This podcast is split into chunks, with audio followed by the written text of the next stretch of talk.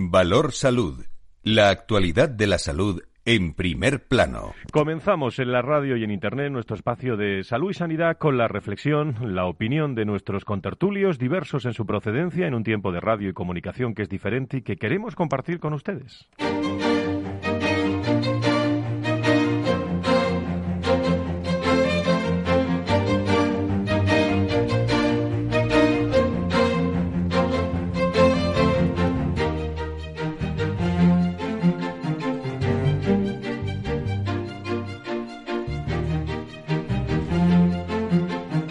Valor Salud es un espacio de actualidad de la salud con todos sus protagonistas, personas y empresas. Con Francisco García Cabello. ¿Cómo están, amigos y amigas de Valor Salud? Cuántas ganas eh, de volver con ustedes desde los estudios centrales en Madrid de Capital Radio, cuatro meses confinados, pero sin parar de comunicar todos los viernes y todas las tardes de dos a dos y media en ese programa especial que nos ha eh, atraído a todo el entorno de la salud y la sanidad al día y plenamente de actualidad la salud en nuestro país. Ha conocido todos los datos durante todos eh, estos meses. El Ministerio de Sanidad saben que publican todos los días los datos actualizados del eh, coronavirus en España. Los últimos son estos. ¿eh? eh nuestro país registra un total de 250.103 contagiados confirmados por PCR desde que comenzó la epidemia, 134 de los cuales se han producido en el último día eh, ayer jueves y asimismo el número total de fallecidos asciende a 28.368 con 24 eh, en la última semana. Si preocupa algo a estas horas de la mañana, a las 16, las 9 y 6 en las Islas Canarias, son los, eh, los brotes. Sobre todo cuando hoy a las 3 de la tarde, a las 2 en las Islas Canarias, comienza el tiempo de vacaciones para la Dirección General de Tráfico. Andalucía es la comunidad que está sufriendo con mayor intensidad los rebrotes de coronavirus. Vamos a echar un vistazo a eso de y media si se quedan con nosotros por ese mapa de España para ver los rebrotes y hasta 13 se han contabilizado en las últimas horas, 7 en fase de control y 6 de investigación. En total ya superan los 200 contagios. Por número de afectados, solo se encuentran por delante Aragón, que preocupa mucho, donde los contagiados por el coronavirus en los focos activos rondan ya los 360 pacientes. Sanidad considera que estos focos no alteran, lo dijo Fernando Simón en las últimas horas, hasta ahora la evolución descendente de la pandemia y sostiene que si fuera necesario serán controlados con lo que el ministro Illa definió como confinamientos eh, quirúrgicos. Queda mucho, ¿eh? Para obtener la vacuna vamos a hablar de eso hoy eh, y Rendelsivir también vamos a hablar y de Estados Unidos también vamos a hablar, eh, pero como digo queda mucho para obtener la vacuna contra el coronavirus, pero las pruebas empiezan a dar sus frutos. Eh, una viróloga que trabaja en la vacuna en la Universidad de Oxford, los ensayos han logrado, según ella, la respuesta inmune correcta, mientras en España Sanidad ha advertido que la manipulación de las mascarillas, nos vamos a acercar a Cofares hoy que nos lo van a contar, y el contacto con los dedos, con la boca, tras tocar precisamente, atención si le pasa a usted, los cigarrillos, podrían actuar como transmisores del coronavirus. El eh, texto, por cierto, subraya que dicho acto, el de manipular esos cigarrillos, lleva consigo también la expulsión de gotitas respiratorias y que éstas pueden contener carga viral y ser altamente contagiosas. Nos llegan también las noticias del coronavirus internacional, concretamente de Estados Unidos. El total de pacientes hospitalizados en Estados Unidos ha crecido un 52% marchas muy rápidas ¿eh? de, ascenso de casos en las últimas dos semanas, una tendencia preocupante en un estado donde, recuerdo, los contagios ya rondan los 240.000 y las muertes han alcanzado las 6.168 afectados. En el resto del país, por cierto, se batió una marca el miércoles con 50.000 203 casos registrados en un solo día. Nos vamos a acercar enseguida a hablar con eh, el IDI. Se presentaban resultados del sector sanitario privado y vamos a preguntarle a ASPE esta mañana si ha recibido esa llamada del ministro Illa, que por cierto está de, ronda, lógicamente por Galicia y por País Vasco en las elecciones. Tertulia al final, no se la pierdan, de Burgueño Nieto, Nieto Burgueño, ya la tertulia por excelencia en la sanidad en, eh, en la radio. Con Félix Franco, con Tatiana Márquez, con Laura Escudero, estamos dispuestos a contarles muchas cosas desde ya.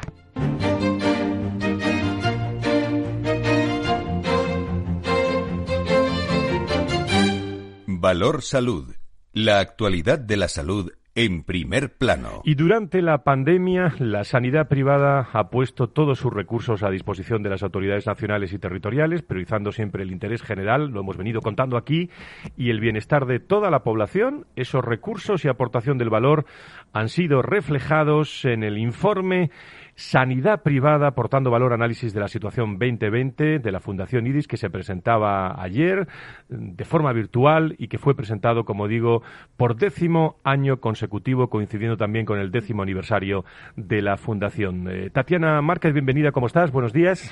Buenos días. Pues vamos a conocer algunos datos. Allí estuviste y allí estuvo Valor Salud en esa rueda de prensa. Adelante.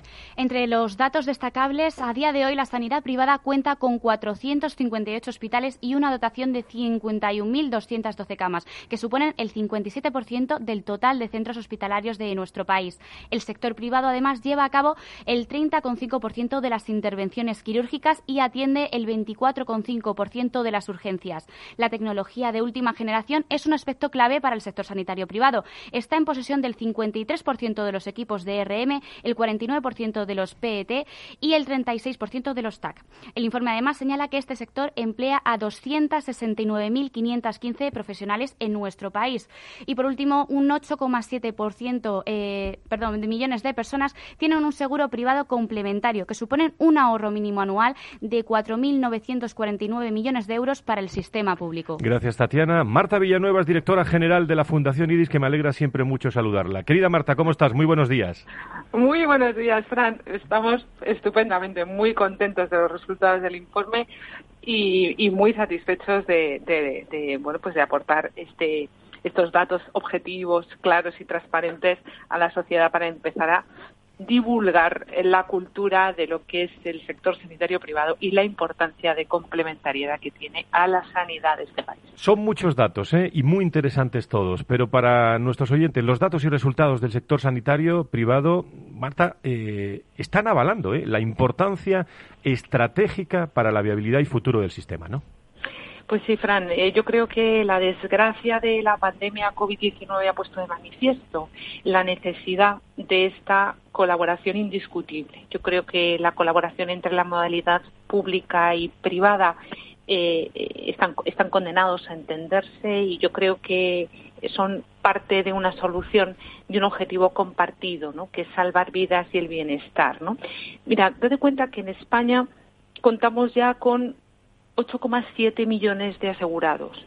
Esos 8,7 millones de asegurados eh, contribuyen a la descarga y al ahorro del sistema público. Estas personas con aseguramiento privado lo que hacen es descargar la presión existencial y libera recursos de la sanidad pública, porque ellos deciden hacer un copago voluntario que permite liberar a aquellos que no quieren adherirse al sector privado el poder disfrutar de menores listas de espera y mejor accesibilidad de la pública. Además, eh, un dato que, es muy significativo, las, las mutualidades de funcionarios. El 84% de los funcionarios de este país eligen de manera voluntaria el sector sanitario privado y esos son 1,8 millones de funcionarios que junto con los 8,7 hacen 10 cinco millones de personas en España optan por la sanidad privada. Además, por supuesto, de sus aportaciones a la sanidad pública, que evidentemente esto es una doble imposición voluntaria y un, y un, doble sistema de pago voluntario. ¿no? Lo más importante yo creo que es que, que la sociedad entienda y que la comunicación, los medios de comunicación entiendan que evidentemente todas estas personas que hacen un uso, que hay veces que es mixto o exclusivo de la sanidad privada, permiten desahogar, ahorrar a la sanidad pública entre 5.000 millones y 11.300 millones de euros en función del uso que hagan de la pública, de si lo hacen mixto o lo hacen exclusivo. Dicho todo esto, yo creo que con la contundencia y tal y como decíais en el informe resumen, yo creo que hay hospitales universitarios, hospitales privados en un 57% de los hospitales de ese país, camas en un 32%, la más alta tecnología, los mejores profesionales que junto con los con todos los de la sanidad, pues son nuestros grandes héroes y a los que hay que seguir reconociendo lo que han hecho y lo que está por hacer. Y, y realmente yo creo que estos datos pues son transparentes, son incontestables y nos permiten, más allá de las demagogias y los populismos y los comportamientos un poco torticeros, entender que la sanidad privada en este país, la sanidad de modalidad privada, es parte de una solución, nunca parte de un problema, y que la colaboración con un objetivo compartido, que es salvar vidas, es indispensable. La pandemia nos lo ha dicho.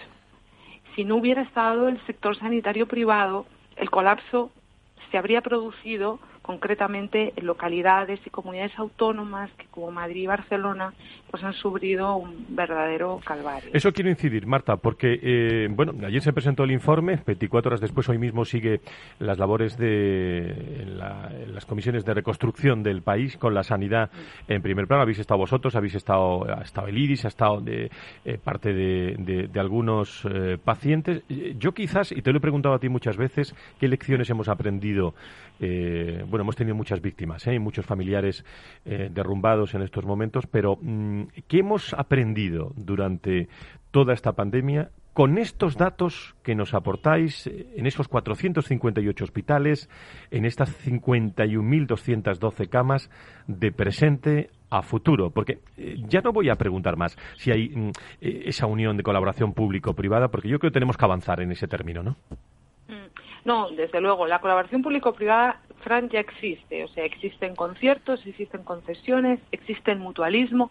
Esos son ejemplos claros y evidentes de, que esta colaboración es positiva, aporta. Lo que hemos aprendido realmente es que somos parte de una solución, en que en un momento de, de, crisis sanitaria auténtica y de guerra, porque es que ha sido un auténtico caos, pues esta colaboración entre ambas modalidades sirve bueno, pues para solventar, para aliviar y para permitir salvar vidas que realmente si no se hubieran utilizado los espacios, si no se hubieran utilizado las UCIs, date cuenta que, la sanidad privada ha atendido a cerca del 20% de los contagiados COVID y, de, los, y de los ingresos UCI alrededor del 15% bueno, pues esto es una lectura que tenemos que interiorizar y que gracias a que existe la modalidad privada de la sanidad, nuestro sistema sanitario compacto y completo funciona mejor. Entonces, busquemos esas fórmulas de cooperación y colaboración que de manera eficiente y eficaz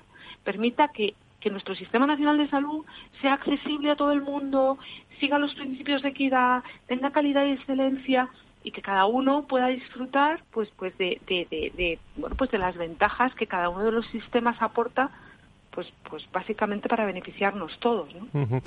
este este informe tiene como, como anexo eh, el monográfico Sanidad Privada aportando valores, especial COVID-19, que la Fundación mm. IDIS publicó con la colaboración de la Alianza de la Sanidad Privada Española, de, de, ASPE, de la Asociación Empresarial del Seguro UNESPA y las entidades también que agrupan a la industria farmacéutica y de tecnología. Eh, te lo pregunto como lo pregunto en otros sectores, porque lo detecto y, lo observo y, lo palpo. ¿Más unión que nunca en la sanidad privada, Marta?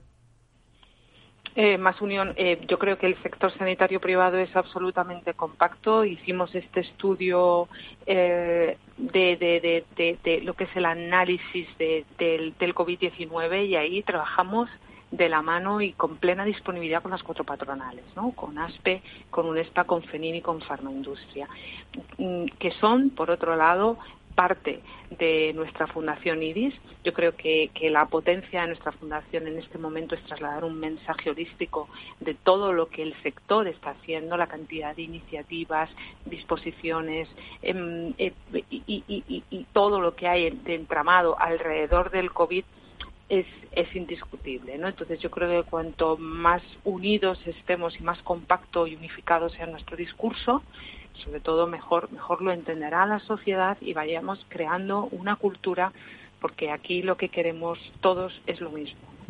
Me imagino que el sector público también comparte todas, eh, todas estas reflexiones, Marta sector público, pues, pues como, como todo en la vida, pues, pues desgraciadamente hay una parte del sector público y de, y de la clase política, pues que, que puede no entender de la misma forma la apuesta y la, propuesta de valor de la sanidad privada eso pues pues va a existir siempre pero lo que nosotros tenemos que defender e impulsar todos la sociedad es que la sanidad no tiene colores la sanidad no tiene que tener ideología y tenemos que trabajar por un pacto por una unidad por un pacto de estado donde la sanidad con las dos modalidades que tiene trabaje en una única dirección y en un único sentido y dejarnos de toda esta demagogia torticera que lo que hace es enturbiar una propuesta de valor que es indiscutible. Bueno, pues sanidad privada, aportando valor, análisis de situación 2020, allí estuvo Valor Salud, allí estuvo Capital eh, Radio en esa rueda de prensa. Por cierto, vuestro presidente eh, en, eh, en, Instagram iba a decir, el LinkedIn no ha parado, ¿eh? ha sido, el otro hablaba con el responsable de LinkedIn España y Portugal y me, y me decía las excelentes crónicas sobre sanidad que ha, que ha mostrado el doctor Abarca, ¿eh? La verdad es que sí, el doctor Abarca yo creo que es una persona además muy, muy emocional que sabe tener un discurso al pie del terreno y que lo que nos ha hecho es hacernos un diario de una pandemia. eh, todos hemos leído todos los días, a todos nos alimentaba su lectura y todos estamos eh, continuando con este diario de una pandemia, eh, pues, pues viendo cuál es el proceso evolutivo. Ahora está reflexionando acerca de lo que podrá pasar y bueno, pues todas estas reflexiones desde la sociedad civil yo creo que, que como te he dicho nos, nos nutren. Creo que su labor es indiscutible. Pues Marta, ¿sabes de qué tengo gana? Mm, de, que, estés, de que estés conmigo aquí, de que estés conmigo ya mismo porque eso es vuelta a la normalidad poco, poco a poco y eso va a ocurrir dentro de, pocas semanas, sin duda alguna, antes de irnos de vacaciones seguro. ¿eh? Eh, eso espero, eso espero, Marta... poder verte y darte un coronacodo. Eso es, eso es. Marta Villanueva, directora general de la Fundación IDIS. Un abrazo muy fuerte a todos los hombres y mujeres de IDIS. ¿eh? Gracias de vuestra parte. Un fuerte abrazo. Valor Salud. La actualidad de la salud en primer plano. Saben ustedes que hemos venido informando a lo largo de, todas estas semanas eh, y sobre todo de la última noticia que, protagonizó ASPE, que es esa reunión con el ministro. Y después del ministro me acuerdo que, dijimos que Salvadorilla eh, se daba unos días para contestar a la sanidad privada. Bueno, parece que esa sanidad privada eh, está abandonada por el gobierno y sin compensaciones por parte de las comunidades autónomas ante la quiebra de multitud de centros sanitarios. Alfonso de la Lama es secretario general de la sanidad privada en España, de, ASPE, que saludo eh, con mucho agrado de tenerle con nosotros ya hoy aquí. Alfonso, ¿cómo estás? Muy buenos días, bienvenido. Buenos días, Fran, muchas gracias. Bueno, a esta hora, 10 y 22, 9 y 22 en las Islas Canarias, ¿os ha llamado el ministro ya o no? Pues no, la verdad, la verdad que no, y estamos preocupados porque, bueno, pues la participación, como, como bien sabes, y, se ha se ha dicho en, en, muchos foros, la participación de la sanidad privada en esta pandemia ha sido absoluta tanto antes de, la declaración de, del estado de alarma como ya durante toda la gestión de la pandemia, eh, con las distintas autoridades, eh, bueno, toda la implicación que tenía la sanidad privada en distintos grados según territorios donde había más o menos necesidad de, gestión asistencial, pues ha sido ha sido absoluta, ¿no? Y, entonces ya desde marzo eh, al gobierno, al, Ministerio de Sanidad le comunicamos los problemas que iban a tener estos centros de, de, liquidez y de viabilidad y que necesitábamos ayuda y, ser tratados como un sector específico porque éramos un servicio esencial, estábamos a, disposición y estábamos trabajando para paliar la, la crisis, pero eh, más allá de, de, conversaciones y de promesas de contestar o promesas de tomar medidas, lo cierto es que luego no ha habido respuesta. Eh, llevamos cuatro meses y el sector no ha tenido una respuesta del gobierno en ningún sentido. Por lo tanto, preocupante. Estamos ante una situación, eh, no quiero ser dramático, pero una situación límite, Alfonso. Eh, bueno, a ver, el sector es, un sector grande, es un sector que, la incidencia y la realidad por territorios es diferente. Sí, desde luego, eh, los centros más pequeños que han tenido que estar abiertos, que, que, no han podido acogerse a medidas de flexibilidad que otros sectores sí han podido, pues ahí eh, sí es previsible que en los próximos meses haya bastantes cierres. incluso hemos, nos hemos atrevido a calcular que más de 2.000 centros pueden eh, verse cerrados en los próximos en las próximas semanas o meses de los centros más pequeños. Y a nivel de hospitalario que siempre tienen algo más de, aguante pues también la situación es preocupante por la falta de liquidez que, ha habido en estos meses y porque la vuelta a la actividad pues siempre va a ser paulatina y, va, va, a costar tiempo eh, eh, recuperar la actividad pues bueno, pues también es previsible que haya algo de concentración en el sector o, que algunos centros tengan algún problema. Claro, eh, se pueden imaginar todos ustedes para afrontar toda esta crisis, eh, son datos que están ahí, ¿eh? el 89% de los hospitales contrataron personal, aumentaron hasta un 71% las compras de material, invirtieron en la adaptación de instalaciones como la creación de UCIs adicionales en las zonas de, mayor contagio, contrataciones también, empleo. por último, sí. ha a la altura de lo que había que hacer tener los hospitales preparados con personal, con material, con eh, en aquellos Madrid Barcelona duplicando y triplicando UCIs y eh, con la caída de ingresos absoluta porque obviamente la actividad normal estaba estaba estaba parada. Eh, ahora es cuando toca el tiempo de que las administraciones, pues por un lado, eh, eh, compensen toda la actividad realizada, incluso eh, la, puesta a disposición en aquellas zonas en las que los hospitales han estado, como dice mi presidente, eh, llenos de profesionales y pero vacíos de pacientes porque no había derivación de la parte pública. ¿no? se lo hemos comunicado también a, las distintas comunidades autónomas y bueno, ahí hay también distinto grado de, de respuesta. hay comunidades o algunas comunidades que se han dicho que que, se abre esa mesa para hacer esos cálculos y, ver las, cómo se va, se va a compensar y otras que incluso nos derivan al gobierno central, como diciendo el mando único es un problema del gobierno central. Y bueno, eso también es un poco desesperanzador. Muy bien, por último, y eh, brevemente, Alfonso, nos vamos a la pausa. ¿Hay estimaciones de. Ayer salieron los datos del paro del sector de la salud y la sanidad en la parte privada, fruto de toda esta tensión y situación de crisis que se está viviendo? Eh, ¿Estimaciones en qué sentido, Frank? Sí, eh, estimaciones de, de, bueno, de hombres y mujeres que se van a quedar sin trabajo en la, en la sanidad privada, eh, dado que, que no hay, mm. bueno, la situación que se está viviendo económicamente. No, no tenemos estimaciones, pero obviamente los, los centros y los hospitales ahora se adaptan a la actividad a la actividad que tienen. Por lo tanto, o sea, en ningún problema en las personas que confíen en, en los centros sanitarios y la sanidad privada, porque eh, va a haber la misma atención que había antes con los nuevos protocolos de prevención, de seguridad, de tiempos, eh, pero pero el tema de, de, plantillas o, esa estimación no no, no, no, no, tengo datos. Pues estamos muy pendientes. Alfonso de la Lama, secretario general de la Sanidad Privada en España, de ASPE. Gracias por estar con nosotros. Un abrazo muy fuerte a todos. ¿eh? Gracias, Fran. Nos vemos pronto. Un abrazo.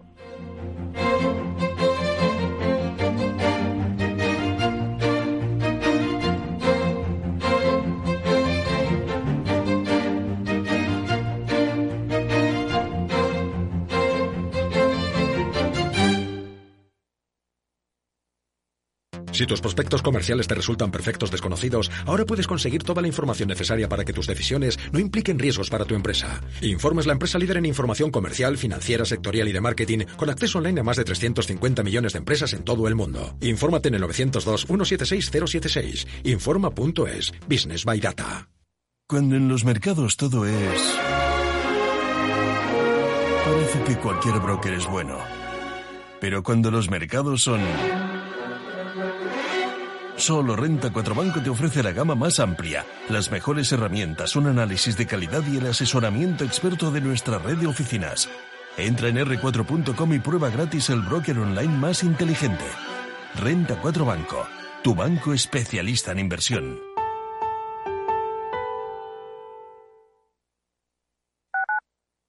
Escuchas Capital Radio, Madrid 105.7, la radio de los líderes. Capital Radio. Aportamos valor. Soy una trabajadora a la que han mandado a casa a teletrabajar. ¿Voy a cobrar mi salario íntegro? Sí, si sigues trabajando desde tu casa, tu salario y tus derechos no se modifican.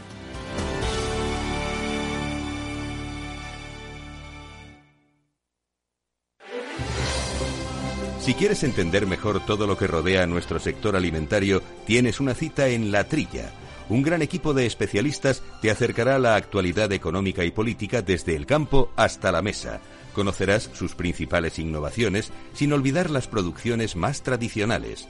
Los sábados de 8 a 9 de la mañana con Juan Quintana, La Trilla de Capital Radio.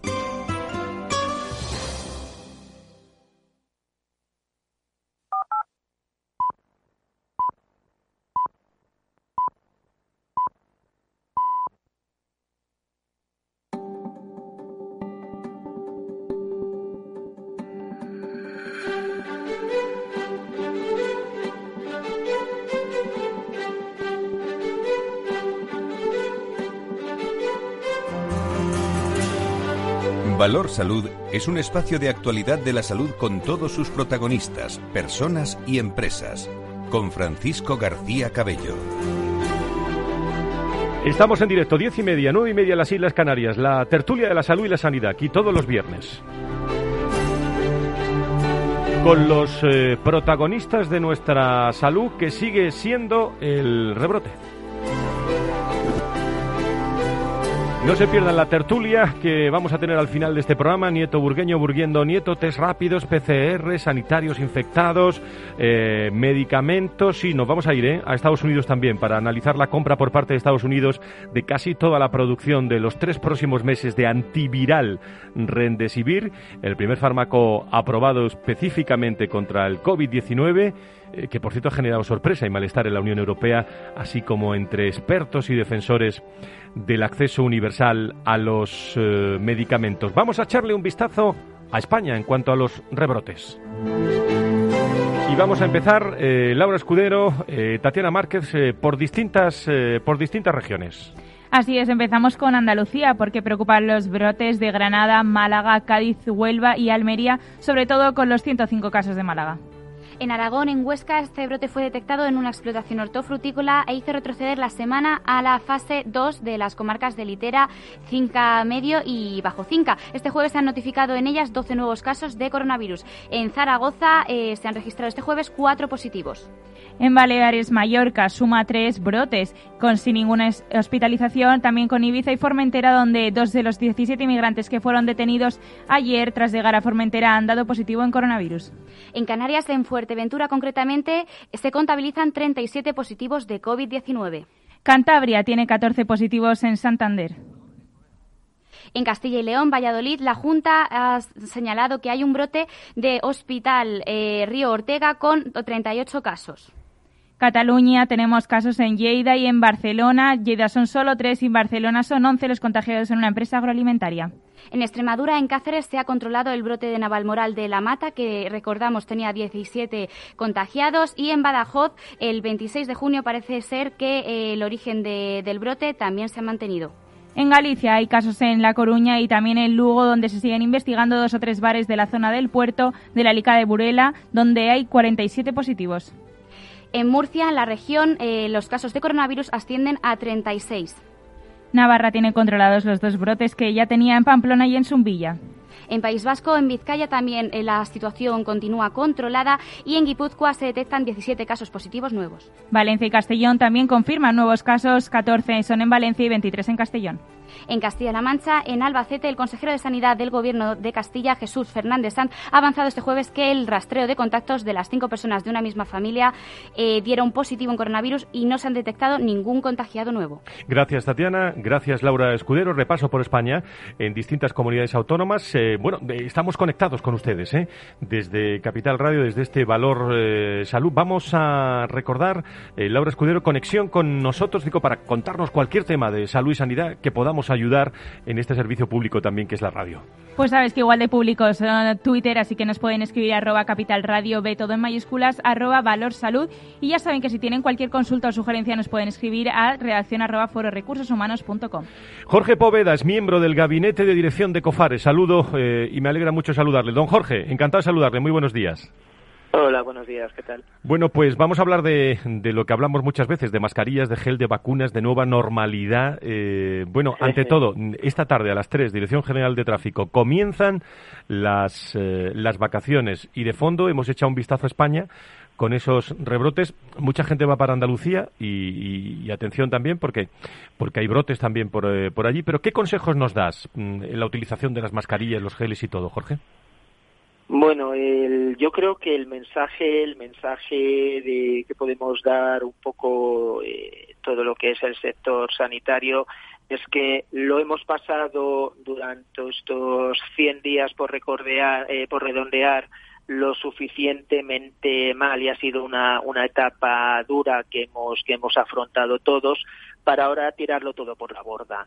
Eh, sería una pena que, el esfuerzo que han hecho profesionales, profesionales sanitarios, profesionales de, de, los eh, cuerpos y seguridad del Estado, de bomberos, de personas de, que han tenido que estar trabajando, eh, que todo este esfuerzo que, que se ha hecho lo tiremos ahora por la por la borda. Y lo que tenemos que, que aceptar es que dentro de esta llamada nueva normalidad eh, una serie de acciones pues que eh, eran recomendadas las tenemos que, que hacer como, como, habituales. Llevar mascarilla, pues yo entiendo que, que el llevarlo en una época de invierno es muy, es muy liviano, por decirlo así, y que ahora pues en, en sitios pues eh, tipo Andalucía, como estás comentando, con 35, 40 años, sea complicado. Pero claro, tenemos que tenemos que pensar en que el virus está ahí todavía que este virus, pues ahora con el calor esté más o menos activo, bueno, pues eso lo sabremos en el futuro. Ahora mismo no lo sabremos, no lo sabemos.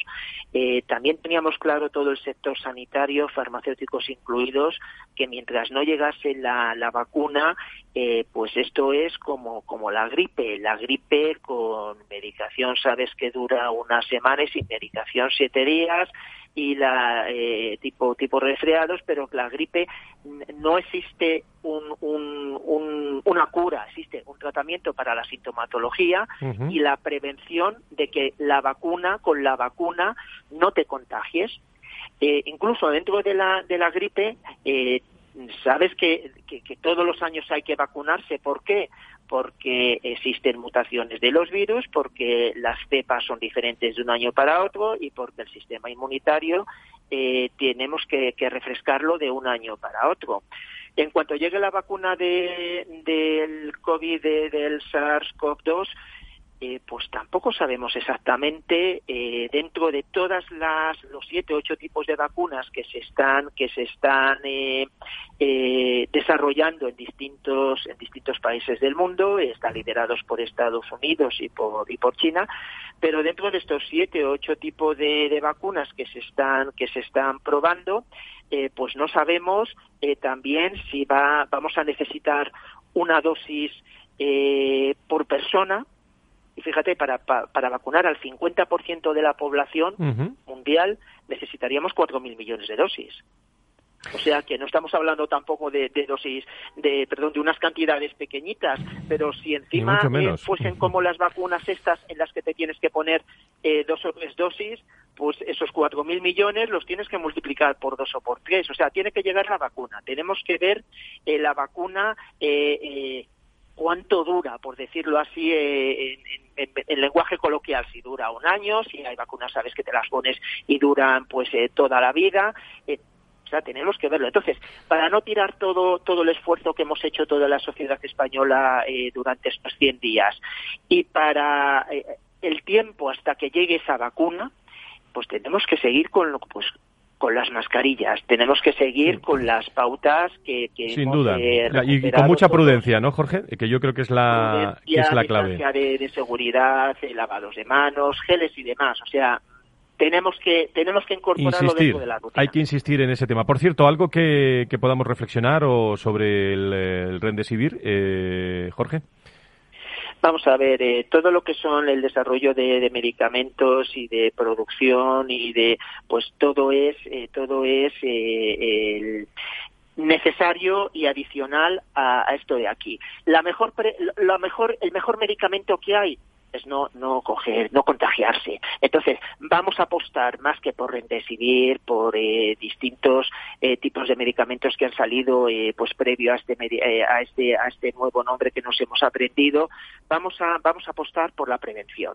Y con la prevención y a través de, echarle un poquito de, cabeza y lógica, no solamente por nosotros, sobre todo por la población más joven, la población más joven que parece que, esto es una enfermedad que, no les afecta a ellos, pero esa, esa gente más joven que en un momento puede estar más, más relajado de, todas estas medidas sanitarias, eh, tiene abuelos, tiene gente mayor con la que tiene contacto, tiene padre, y yo más que eh, redesignir eh, que eh, o tipo, otro tipo de tratamientos y demás, eh, apuesto por la prevención, por la prevención y el, y el, y el eh, autoprotegernos y proteger a los demás. Mascarillas, geles hidroalcohólicos, lavados de manos, distancia social y, tener un poco de cabeza. Y mucha prudencia en los jóvenes también, ¿eh? que está aumentando el, el contagio en jóvenes también en estos momentos de, bueno, que yo entiendo, ¿eh? que, que, que apetece, pues lo que apetece salir, eh, pues pasarlo bien, eh, vacaciones, las playas, las barbacoas, todo lo que ustedes quieran pero muchísima, eh, muchísima prudencia. Es, es, hábito social con hábito sanitario y, si quieren, de fondo la, el, la crisis económica también. Jorge Poveda, ¿algo más que añadir desde Cofares? Pues. Pues nada, que encantado de que eh, estemos en esta nueva normalidad. Otras veces que hemos hablado estábamos en fase 2, en fase 1 y demás que nos protejamos todos, también protecciones tontas hemos hablado alguna vez, ahora que nos vamos todos a la playa, ojo, cuidado con el sol, protejámonos también con, eh, con cremas solares y demás. Por cierto, la mascarilla no protege del sol. Eso es verdad, eso es verdad, lo hemos dicho varias veces. he visto por ahí, sobre todo de, gente jovencita, de, adolescentes, eh, con quemaduras bastante interesantes en la cara, eh, porque lo típico, te pone la mascarilla, te vas a luego a dar un poco el, el que tu crema de factor solar eh, y te la das por donde no está la mascarilla. Eh, mm. la mascarilla eh, no filtra los radios ultravioletas, o sea que debajo de la mascarilla hay que darse, hay que darse protección solar, que ya te digo, yo en redes sociales he visto eh, quemaduras bastante interesantes, pues de estar todo el día al sol con la mascarilla puesta. Hay que tener precaución. Sí, sí, sí. no, sobre todo porque vamos a tener que ir a los que vayan a la playa, vamos a tener a la playa con la mascarilla, la, eh, bueno, la crema, la toalla, eh, todo, la familia y todo. Pero bueno, vamos. Lo que no es, no recomendable es el, gel hidroalcohólico al Eso es, eso, eso, está clarísimo. Jorge Poveda, miembro del Gabinete de Dirección de Cofares. Muchísimas gracias, como siempre, a Cofares por estar con nosotros. ¿eh? Venga, un abrazo. Otro. Valor Salud. La actualidad de la salud en primer plano. ¿Se acuerdan ustedes cuando, bueno, en todos estos meses, los cuatro meses que hemos venido informando eh, y sin dejar de, contar cosas de, de, esta crisis del eh, coronavirus, cuando hablábamos del, eh, del miedo, sobre todo últimamente, del miedo a acudir a, a los hospitales porque, bueno, es para tenerlo también en muchas ocasiones, pero siempre hemos hablado de, que están ahí. Y lo hemos comprobado en primera persona muchas veces que en estos últimos días, con revisiones, con cosas eh, que están plenamente eh, protegidos los, eh, los médicos y no hay ningún problema en acudir a los, a los hospitales. Bueno, pues ese miedo al contagio por COVID-19 está afectando también a la salud bucodental de los españoles. Con la nueva normalidad, la población española, de manera general, parece que tiene ese miedo a ir a las clínicas y hospitales por riesgos de contagios. Eh, esto ha provocado que los propios ciudadanos, muchos, lo hemos venido hablando aquí también en varias ocasiones, dejen a un lado eh, la salud bucodental con lo, con lo importante con lo importante que es. El doctor Solano Enrique es catedrático de ortodoncia en la Facultad de Odontología de la Universidad de Sevilla. Doctor Solano, muy buenos días, bienvenido. Muy buenos días. Bueno, esto está ocurriendo, ¿no? Eh, el, no acudir ¿eh? en, cuando hay que cuando hay que ir a revisiones al, dentista, ¿no? Bueno, si te digo la verdad, eh, empezó a ocurrir. Ahora se va normalizando la situación porque la gente tiene ya, la población tiene mucho más información, sabe exactamente que en el ámbito sanitario las medidas de protección han estado siempre para nosotros es una normalidad e incluso se ha incrementado una serie de barreras adicionales que les protegen tanto a ellos como a nosotros. Y sí es cierto, la población debe de perder ese miedo. No tiene por qué tener miedo a acudir al dentista y debe de seguir cuidándose su salud bucodental, porque un deterioro en este tiempo de aislamiento y el miedo eh, y el aumento de la ansiedad, y lo entendemos, personal en ese sentido, incluso psicológica, por los momentos vividos, pues te hace eh, replegarte en este tipo de, cuestiones cuando piensas que no son tan importantes o que pueden ser delegadas para un tiempo mejor. Pero lo cierto es que la normalidad se está estableciendo, que debemos de cuidar nuestra salud bucodental y sobre todo aquellos que estaban en periodo de atención o con necesidades deben y pueden acudir a nuestras consultas sin ningún temor. Mm. Por cierto, eh, y deben de conocer que, bueno, como ocurre en otros sectores, las medidas de, asepsia y protección eh, siempre las han tenido de forma normalizada, ¿no, doctor? Correcto. Esta es la información que tanto desde el Colegio General de Odontólogos como desde los colegios provinciales tratan de eh, bueno, comunicar a la población. Nosotros hemos trabajado en estas condiciones permanentemente. Recuerde cualquiera cuando acude al su odontólogo, como lo encuentra ya con la mascarilla habitual, con medidas de asepsia normalizadas. Y esto sí, pues lo verás con una bata adicional, lo verás con una pantalla de protección, verás justamente unas medidas adicionales que todos ponemos en marcha, como es una pequeña encuesta a la entrada de la consulta para determinar si has tenido contacto con el COVID, bien a nivel familiar o en tu entorno, se te mide la temperatura y a continuación, pues, te, bueno, te lavas las manos con hidrogel y eh, en boca utilizamos una solución tamponada con, eh, bueno, oidona o también podría ser con 1% de agua oxigenada y entra en unas condiciones de asesía y de imposibilidad absoluta de poder transmitir el COVID si es que aún así lo tuvieras.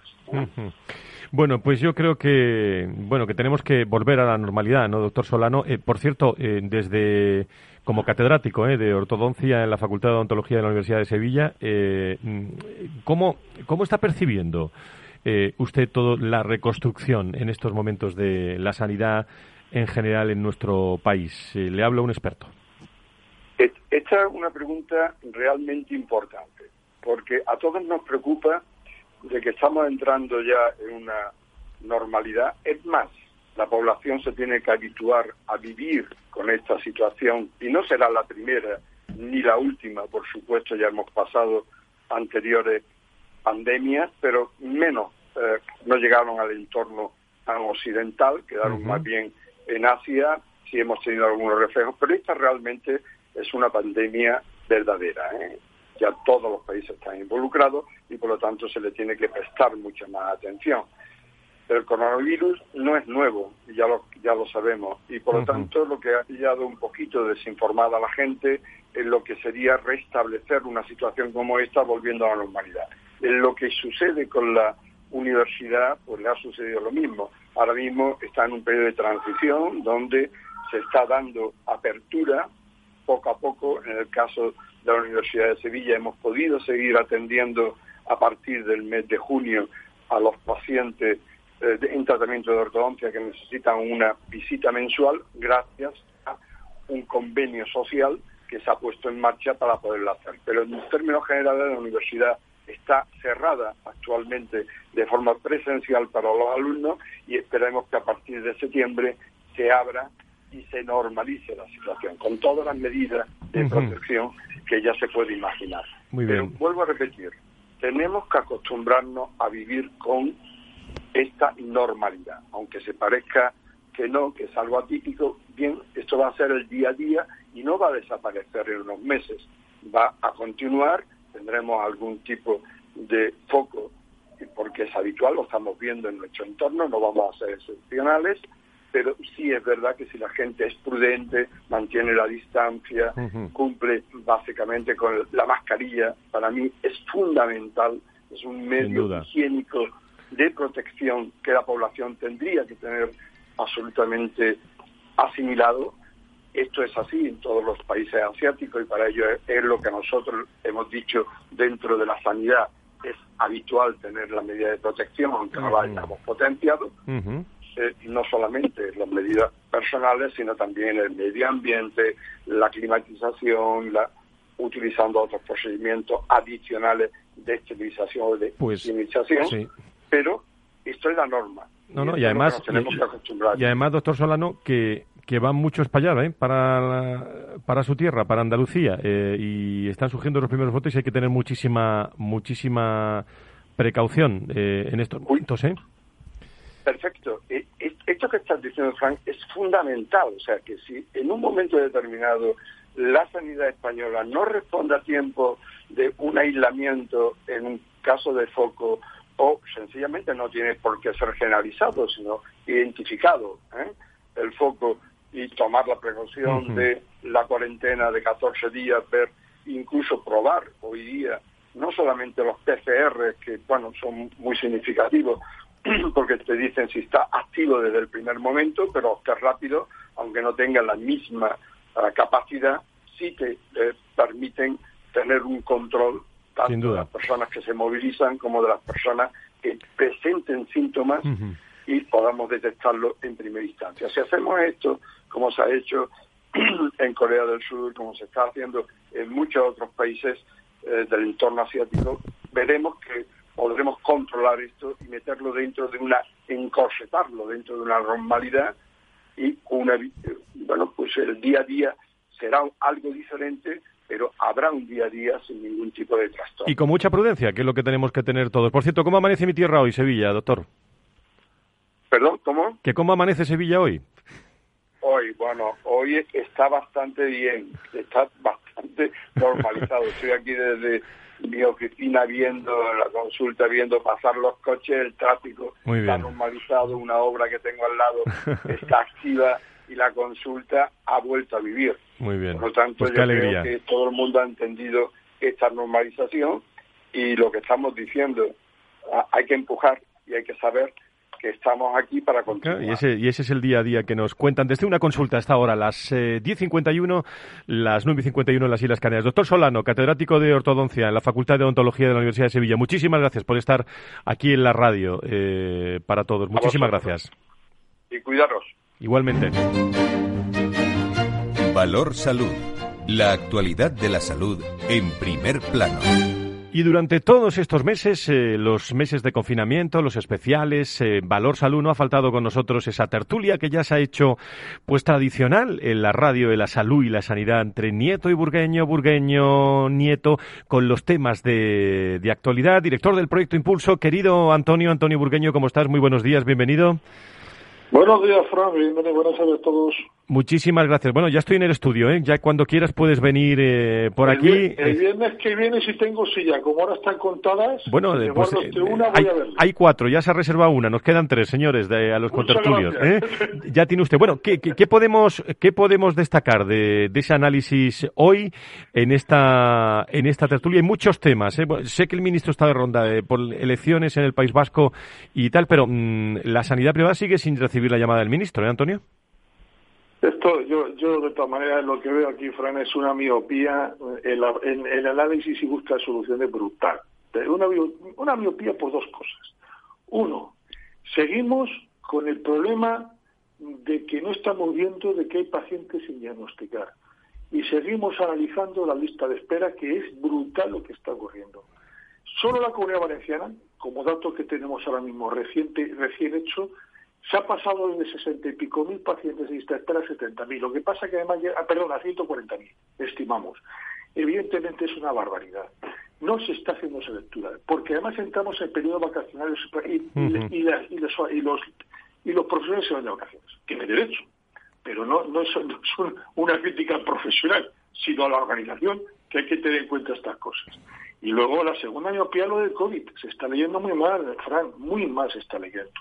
El COVID no se va a marchar, pero no se va a marchar haya una segunda oleada. El COVID es una enfermedad y como tal tiene consecuencias. Coges usted la diabetes. Hay, hay diabéticos que se ponen insulina, otros nada, según el tipo de diabetes. Hay algunos que se complican con cardiología, hay otros que tienen otros problemas. Eso es lo que va a pasar con el COVID. Es una patología que va a tener consecuencias en el sistema y hay que verlo como un proceso patológico más. Venga o no una segunda ola. La segunda ola y los que están entrando van a decir, oiga, ¿cuántos entran a ser enfermos del COVID? Pero, pero esa es la, la doble lectura. Mientras que hagamos esta lectura, estaremos hablando que sí que hace falta, lógicamente, una vacuna, que la guerra farmacéutica, porque uh -huh. ahora Estados Unidos está controlando la guerra comercial. Lo hemos contado, sí, sí. Rendelcivir, lo quiere todo para ellos. bueno, el, el eh, Nacho Nieto, eh, experto en políticas sanitarias y es consejero de, de, Salud de La Rioja. Nacho, ¿cómo estás? Muy buenos días, bienvenido. Hola, buenos días, Fran. Buenos días, Antonio. Bueno, ¿qué destacas? Pues, ¿Qué destacas? Seguimos bien, seguimos bien. ¿Todo bien? Bueno, pues ¿qué destacas como, como tema así para, para reflexión eh, al final del programa, Nacho? Pues mira, si yo, si me vas a permitir, quería decir tres o cuatro cosas, eh, siguiendo un poco en línea de, de, Antonio, pero para no repetirlo, porque esa parte está muy clara. De todas formas, eh, eh, con el Remdesivir y con los tratamientos y tal, ¿os imagináis que eh, el presidente de España hubiese salido diciendo que iba a comprar todo el rendesivir que haga falta y que necesite para tratar a todos los españoles. Eso lo, lo pensaba también, sí. ¿qué, ¿qué, hubiese sido para aplaudirle? Yo no sé si iba a ser la primera vez o no, pero le hubiese aplaudido si dice eso.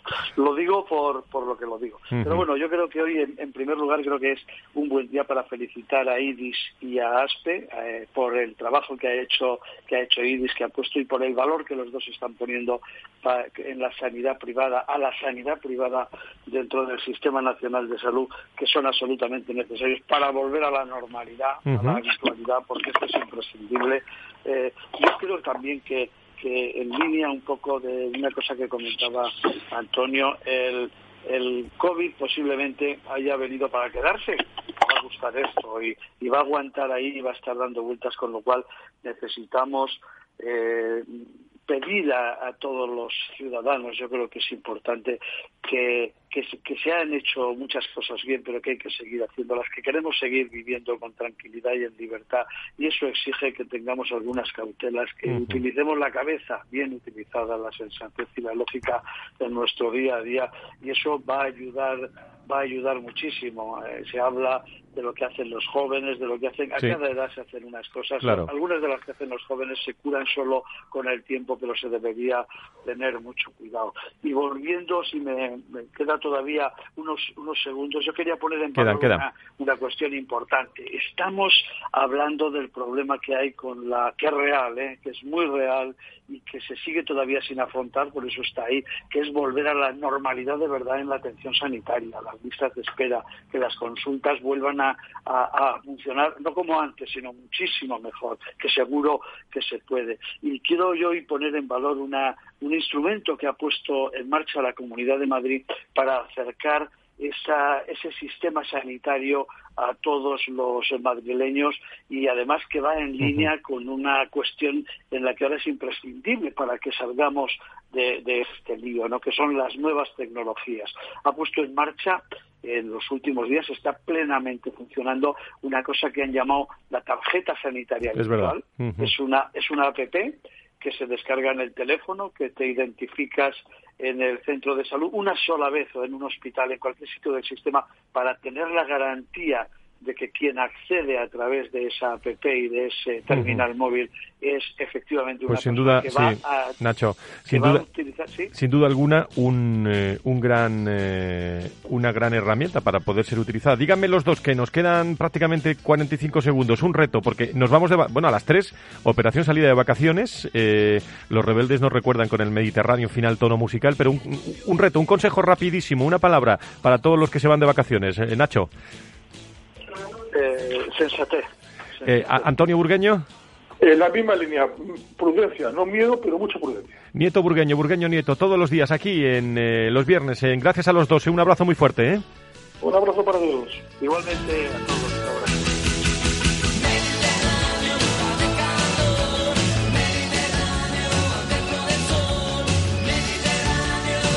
Pues a las 3, operación salida, que lo pasen muy bien los que se vayan. Nosotros el viernes seguimos aquí en Valor Salud. Gracias a todo el equipazo de Valor Salud y a todas las personas que se ocupan de la salud y la sanidad, que es quizás lo más importante en estos momentos. Sigan en Capital Radio. Hasta el viernes. Adiós. Valor Salud. La actualidad de la salud en primer plano todas las semanas con sus personas y empresas. En Capital Radio, con Francisco García Cabello. Hola. Pues mira, ha habido momentos en los que me he sentido un cliente de segunda. Muchas veces, las entidades de ahorro tradicionales se han guardado bajo la manga los mejores productos financieros para los grandes patrimonios. Y esto, si te digo la verdad, no me parece normal. Por eso, Finanvest es revolucionario. Los mejores fondos de inversión a mi alcance y al de todos. Porque te da más rentabilidad por tus ahorros gracias a sus bajas comisiones. Porque no tiene letra pequeña porque no se guardan ases en la manga. Lo normal. Entra en finambest.com y descubre que lo normal es extraordinario. Lo normal es Finambest. El espacio Fundación Telefónica reabre sus puertas el próximo viernes 26 de junio. Visita las exposiciones del videoartista Bill Viola, el humorista Gila y la historia de las telecomunicaciones. Disfruta de tu visita de una manera tranquila y segura. La entrada es gratuita con reserva previa en la web. No olvides sacarla en espacio.fundaciontelefónica.com. Te esperamos en la calle Fuencarral 3, Madrid.